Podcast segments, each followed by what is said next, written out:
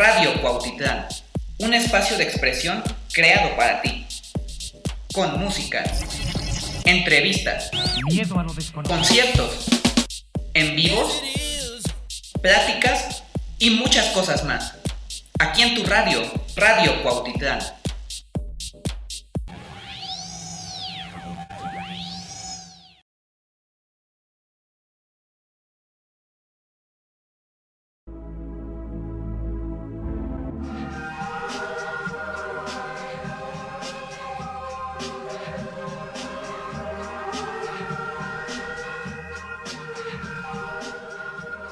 Es un error creer que 2020 y su pandemia pusieron en pausa al mundo.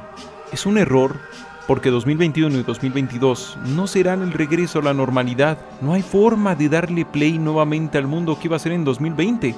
Ese mundo nunca existirá. No estamos ante una gran pausa. Estamos ante un gigantesco agujero. Sin lugar a duda, ha habido y habrá un gran daño económico, político y psicológico que apenas podemos empezar a entender ya que este incidente viral aún sigue en marcha. La pregunta lógica es, ¿cómo podremos lidiar con los efectos directos e indirectos de lo ocurrido en 2020? Bueno, a menudo la crítica social de Internet y a veces de los medios tradicionales responden a las grandes preguntas del mundo con algo que usan como si fuera una especie de frase pegajosa, una plegaria o una especie de hechizo potente. Una frase que va, la educación es la solución. Pareciera que esa frase invoca una ensoñación donde muchos niños entran a un salón, un maestro apasionado les da algún sermón, y al final ya no salen niños, sino científicos, filósofos, artistas y gente que luego mágicamente crea laboratorios, grandes edificios y ciudades seguras. Pero fuera de esa ensoñación, el año vacío al que hace referencia el título del video nos muestra un fenómeno que la educación no puede solucionar. Un vacío profundo que ha afectado a 1.300 millones de seres humanos, o lo que es lo mismo, a poco menos de un séptimo de toda la humanidad viva. La educación no puede solucionar este fenómeno, este gran vacío porque es la educación, los estudiantes, los profesores, los que lo están sufriendo. Y no solo se quedará en ellos, en unos años más, sus efectos pesarán sobre toda la sociedad. El daño ya está hecho. La UNICEF informa que solo por los retrasos y caída del nivel educativo se perderán cientos de miles de millones de dólares, tanto de los bolsillos del gobierno como de los bolsillos de la gente de a pie. Sí, esta es la situación en esta nueva vida frente a las pantallas. En esta nueva vida, los afortunados pueden aprender a distancia a través de su PC o de su celular, con profesores que de algún modo u otro improvisan para intentar seguir educando a jóvenes cansados de ver pantallas y no ver personas, millones y millones desmotivados y estresados por la sensación de que algo falta en sus vidas y por intentar construirse un futuro en medio de una pandemia mundial.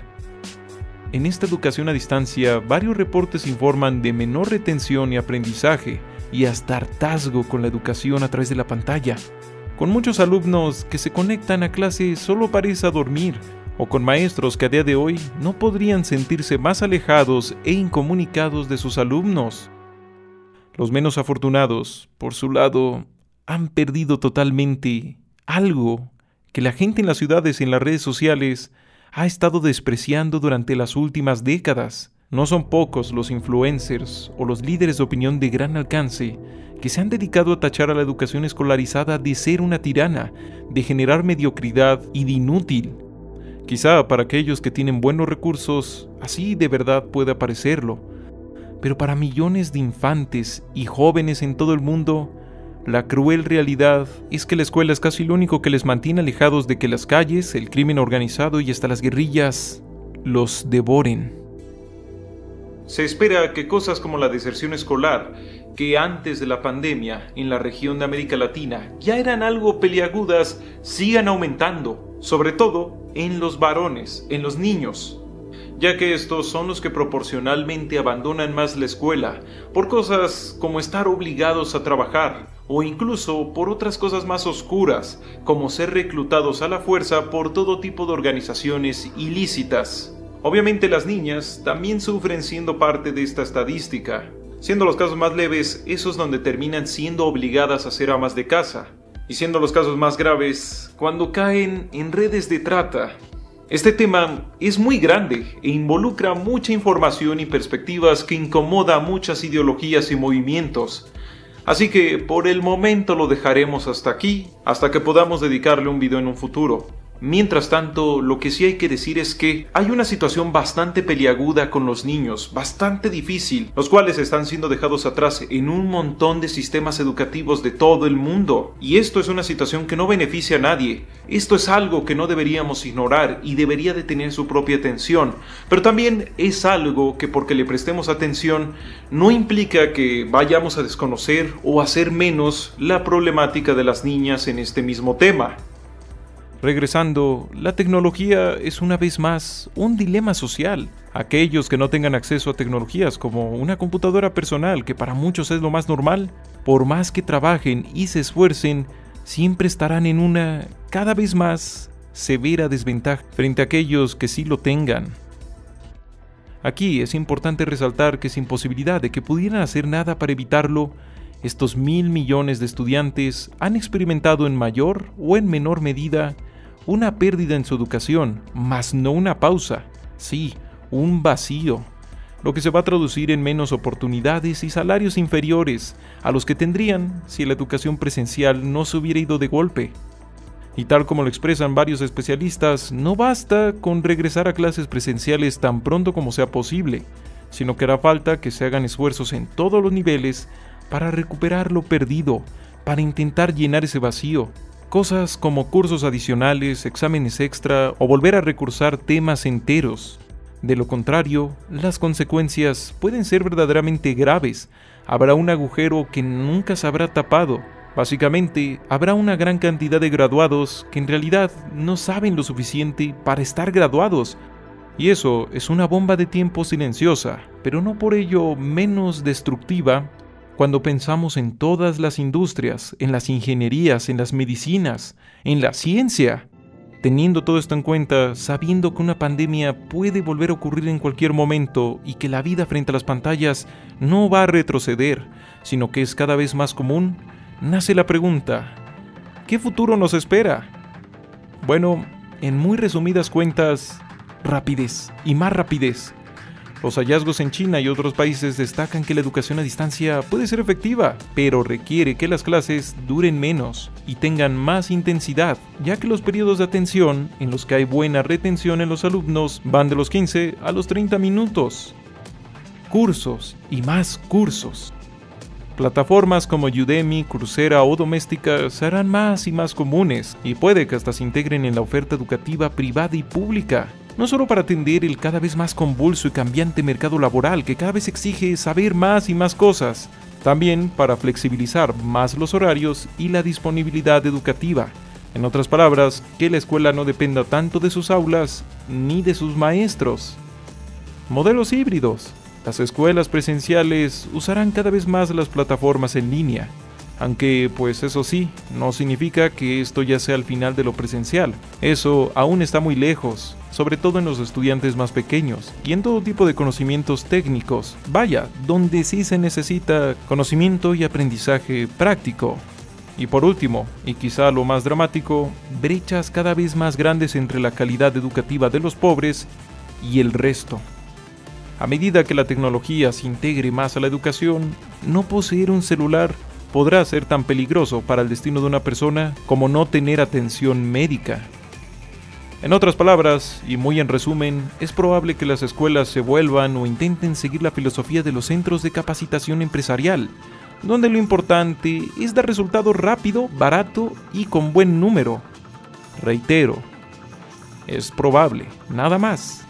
Puede que sea de otro modo completamente diferente, o que como lo señala la OCDE, los políticos podrían recortar el presupuesto a la educación para destinar ese dinero a otras áreas que ellos consideren más importantes. Esto no lo dicen en base a una creencia.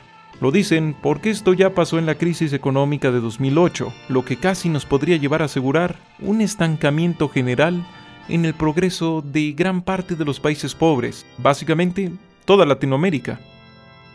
Habiendo dicho todo esto, hay que preguntar cómo podemos solucionar todo este problema. Como lo dije al principio, se ha ido haciendo una especie de vicio en la crítica de las redes sociales y la crítica también de los medios tradicionales, invocar esto de la educación como una especie de hechizo mágico que todo lo puede solucionar. O peor, como la cárcel ignorante que a todos nos oprime y nos mantiene ignorantes y mediocres, sin tomar en cuenta que la escuela tiene sus propios problemas, que la escuela no es omnipotente. ¿Y por qué se ignora esto? Porque cuando afrontamos esta situación, se nos revela, o mejor dicho, tenemos que aceptar una dura y quizá cruel realidad.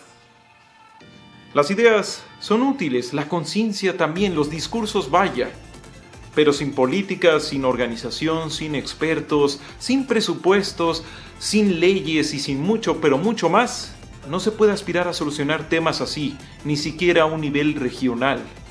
Por lo que entonces, yo creo que cualquier votante que le interese esto debería de tomar en cuenta si ese político por quien va a votar tiene una política educativa clara, o en muchos casos, si tan siquiera tiene una política educativa.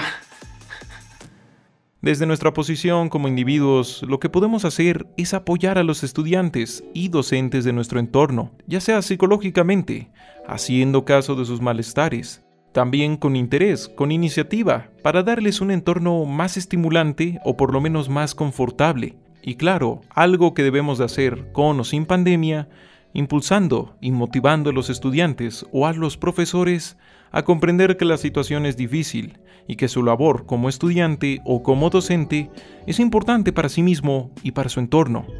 Ya por el lado de los estudiantes o de los docentes, lo que se puede hacer por el momento es tratar de equilibrar la balanza entre la autoexigencia y el cuidado personal, tratando de que la gente de nuestro entorno nos comprenda, ya que después de todo, en el momento en el que se hace este video, aún no terminamos de ver qué tan grande es el vacío que tendremos que intentar rellenar, porque parece que no solo 2020 va a ser un año vacío, 2021 también va a ser un año marcado por un gran vacío, por un gran agujero, en el conocimiento, en la vida social y también en el bienestar psicológico de miles de millones de seres humanos.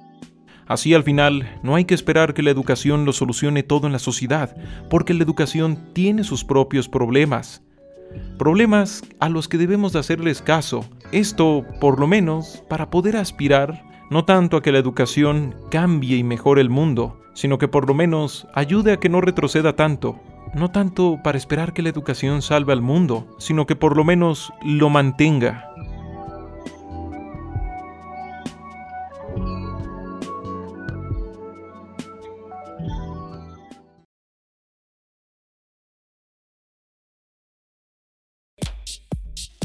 Cuautitlán, un espacio de expresión creado para ti.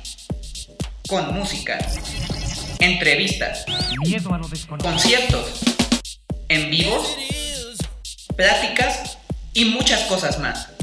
Aquí en tu radio, Radio Cuautitlán.